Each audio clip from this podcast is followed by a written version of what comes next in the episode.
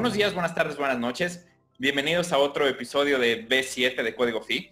El día de hoy queremos dedicar la entrevista al más nuevo embajador del Colegio Latinoamericano de Medicina Estética desde la República Mexicana del Estado de Querétaro, el doctor Alejandro García Balbas. Muchísimas gracias por la invitación y la verdad es que es un honor estar eh, en, este, en estas nuevas aventuras y programas.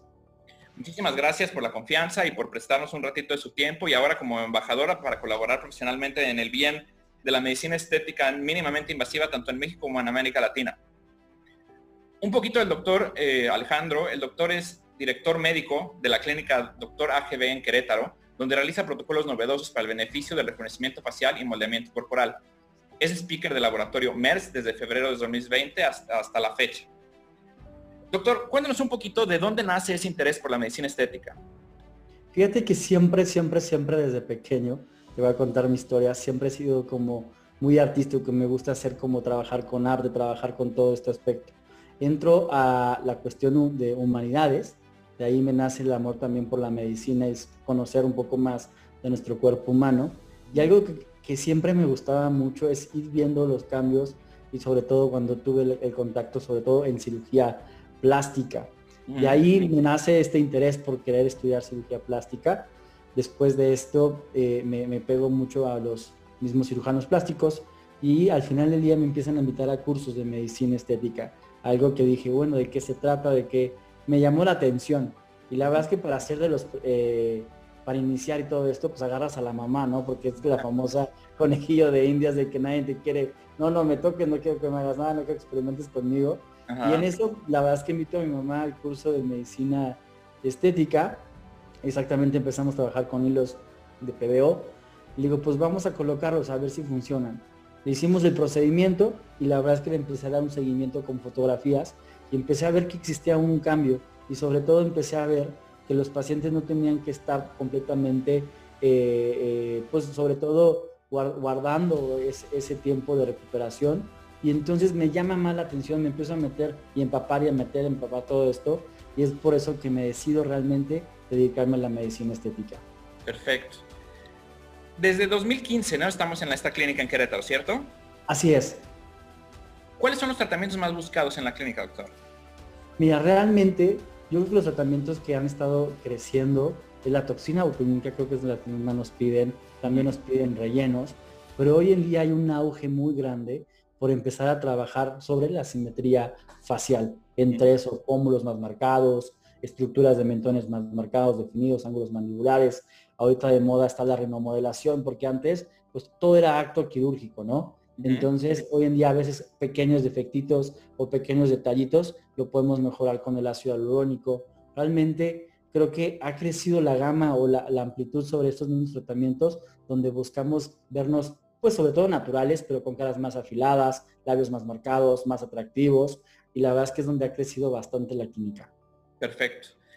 Al comienzo nos explicabas cuando contabas de tu historia un poco que nace el interés por la cirugía plástica en la, carrera de medicina, y es triste que la medicina estética, siendo una medicina de posgrado, no, no se le da la importancia que debería de tener. Estamos limitados a lo que Estados Unidos o a lo que Europa o a lo que grandes corporaciones o empresas comerciales definen que deben de ser los protocolos a seguir. ¿Qué tan importante sería, eh, como opinión personal, la generación de literatura científica desarrollada por médicos latinoamericanos para consumo de médicos latinoamericanos, considerando los diferentes cánones de belleza raciales, por decirlo así? Creo que lo que acabas de decir al final es lo más importante. ¿Y a qué me refiero a esto? Al final del día cada cultura, cada persona, cada rasgo de cada persona es totalmente diferente.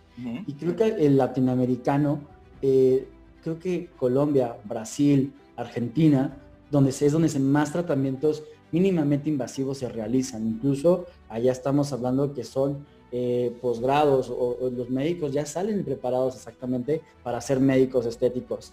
Realmente es algo muy importante el tener esa literatura, el tener poder observar también mismos ángulos, ver rejuvenecimientos, ver características que realmente vayan directamente sobre los latinoamericanos porque al final del día no puede haber estudios, puede haber infinidad de cosas, pero están basados en la parte europea, están basados en la parte de Estados Unidos y creo que es el momento y creo que donde más se aplican rellenos realmente es en Latinoamérica. Entonces, ¿qué más experiencia podemos tener nosotros? El poder compartir todo esto, realmente poder también decir los rasgos de cada persona, pero directamente relacionados a Latinoamérica.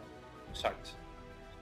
En relación a ese cambio de cánones de belleza, etcétera, ¿cómo ha cambiado el mercado y cómo ha evolucionado ese mercado en relación a la búsqueda del estética y la belleza entre hombres y mujeres en, tu experiencia? Mira, es algo muy curioso. En la consulta te puedo decir que a partir del 2019 la mayoría eran mujeres. Algo impresionante, ¿no? Realmente para que tuvieras un hombre en consulta era muy complicado. Surge esto de la pandemia, surge todo este proceso y muchos de los hombres decían, oye, es que con todo este estrés, con todo lo que hemos vivido, con todo lo que soy, me veo más envejecido. Y siento que hubo como un clic en el quererse cuidar, el quererse otra vez sentirse bien, verse bien y sobre todo buscar como ese refresh sobre su mismo rostro. Te puedo decir que las estadísticas que teníamos del 2019, que era 1%, 1 hombres, ha brincado hasta el 25% en ver en consulta. O sea, ha habido ese cambio, eh, pues sí, de, cuidado sobre la cuestión de los hombres. La verdad es que te puedo decir que el hombre hoy en día ya busca también el cuidarse y verse bien. ¿Ese cambio sería atribuible a, la nueva normalidad? Yo creo que es a la nueva normalidad y al hecho de, de, que también romper esos paradigmas de que únicamente la que se debe cuidar es la mujer. Siento que también el hombre ya empieza a tener esa satisfacción de decir, pues necesito sentirme bien, necesito sentirme a gusto conmigo mismo para también demostrarle a las demás personas lo que yo soy, ¿no? Entonces, creo que ese, ese, ese clic realmente ya empezó a, cambiar, porque la verdad es que si tú me dices hoy en día, oye, ¿qué tipo de hombre es el que va a, la consulta? Te puedo decir que va desde el petrolero que trabaja en este caso en, México, ya sabes, de Pemex, porque nos ha llegado, hasta el más licenciado, más eh, sofisticado que existe en esto. Entonces, hoy en día la verdad es que el quererte ver y sentirte bien eh, es lo que está haciendo que se acerquen los, los hombres. Dentro de los protocolos novedosos que se ofrecen en la clínica Doctora GB, ¿cuáles son los más buscados? ¿Cuál es el que más recomiendas? ¿El que más te gusta hacer?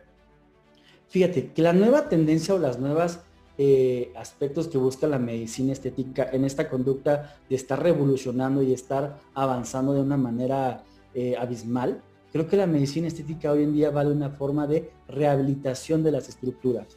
¿Ya a qué me refiero? Creo que hoy buscamos eh, menos producto, pero poder realizar, mejorar la circulación, mejorar las nutrientes del mismo rostro, mejorar por ejemplo, existen bioestimuladores que ya nos producen colágeno y elastina. Ya antes solamente era inflar, inflar, inflar con, eh, con los famosos ácidos hialurónicos. Entonces ya buscamos incluso el poder otra vez restablecer a nuestros pacientes a través de una rehabilitación de la piel, de los huesos, de la grasa y creo que eso el paciente lo hace ver más natural, más fresco y que se hace que se acerque más a todo este tipo de procedimientos. ¿Qué tan importante en, tu opinión personal, ahora que hablaste de, reestructuración y rehabilitación, sería que entonces la educación de esta medicina de posgrado, que se dejó así medio en el cajón para que quienes formaran a los médicos fueran las casas comerciales, la tomaran los médicos y entre pares se empezaran a educar, que es como esta parte de los objetivos que tiene el colegio, la educación médica continua por profesionistas o por especialistas en un área para profesionistas. Creo que es algo muy importante, porque no hay nada como realmente tener la libertad de expresión, por llamarlo así, sino tener una influencia atrás que te esté diciendo qué es lo que tienes que decir, qué es lo que tienes que hacer, porque al final del día, cuando se comparte ese conocimiento entre médicos como tales, y experiencias como médicos, creo que empieza a existir un, conocimiento entre cada médico y también va generando como su propio pensamiento para que esto se siga desarrollando, que al final del día se siga creciendo la información de la medicina estética. Sabemos que la medicina estética en México, por ejemplo, no existe una especialidad. Entonces, a veces todo el mundo tiene que estar buscando por de todos lados para tener ese conocimiento y poderlo abordar en su, consulta, en su consulta. Entonces, ahora, si tenemos un lugar donde podemos nosotros establecer, de cierta manera, ver lo que hace otro médico o que te enseña el otro médico, pues al final del día generas también tu propio este, conocimiento y vas a tener un fortalecimiento y seguridad a lo que estás haciendo. Exacto, exacto. Recuperar esa parte de tutoría o tutelar, los programas tutelares, ¿no? Claro, exactamente. Doctor, para finalizar y no, no, no quitarte más tiempo, generalmente todas esas cápsulas las terminamos con una frase o una recomendación de, nuestros invitados a este espacio para las nuevas generaciones de médicos que nos están escuchando, que resuma el secreto de su éxito profesional. De tu éxito profesional, ¿cuál sería la frase que le podrías pasar a otro médico que está empezando o que quiere empezar en esta área de la medicina, aparte de que se colegien con nosotros? Exactamente. Algo importante y algo que inculco mucho en mi consultorio son dos cosas, honestidad y rectitud. Creo que son palabras muy fuertes que si las llevamos a cabo nos va a dar grande éxito. Y siempre les digo a las chicas, la honestidad y la rectitud preservará lo que más amas y te hace feliz. ¿Qué quiere decir? Si tú eres honesto, eres recto, realmente es muy complicado que realmente lleguen los problemas o que realmente te sientas mal con lo que estés haciendo. Entonces, a disfrutarlo, pero de una manera muy honesta y recta. Doctor, muchísimas gracias. Nos quedamos con esa observación tan profunda sobre valores para las nuevas generaciones. Eh, quiero mandarte un fuerte abrazo, agradecer el tiempo y nos vemos pronto. Muchísimas gracias y un fuerte abrazo. Que estés muy bien. Buenos días, buenas tardes, buenas noches. Esto fue Actualízate en 7 de Código FI.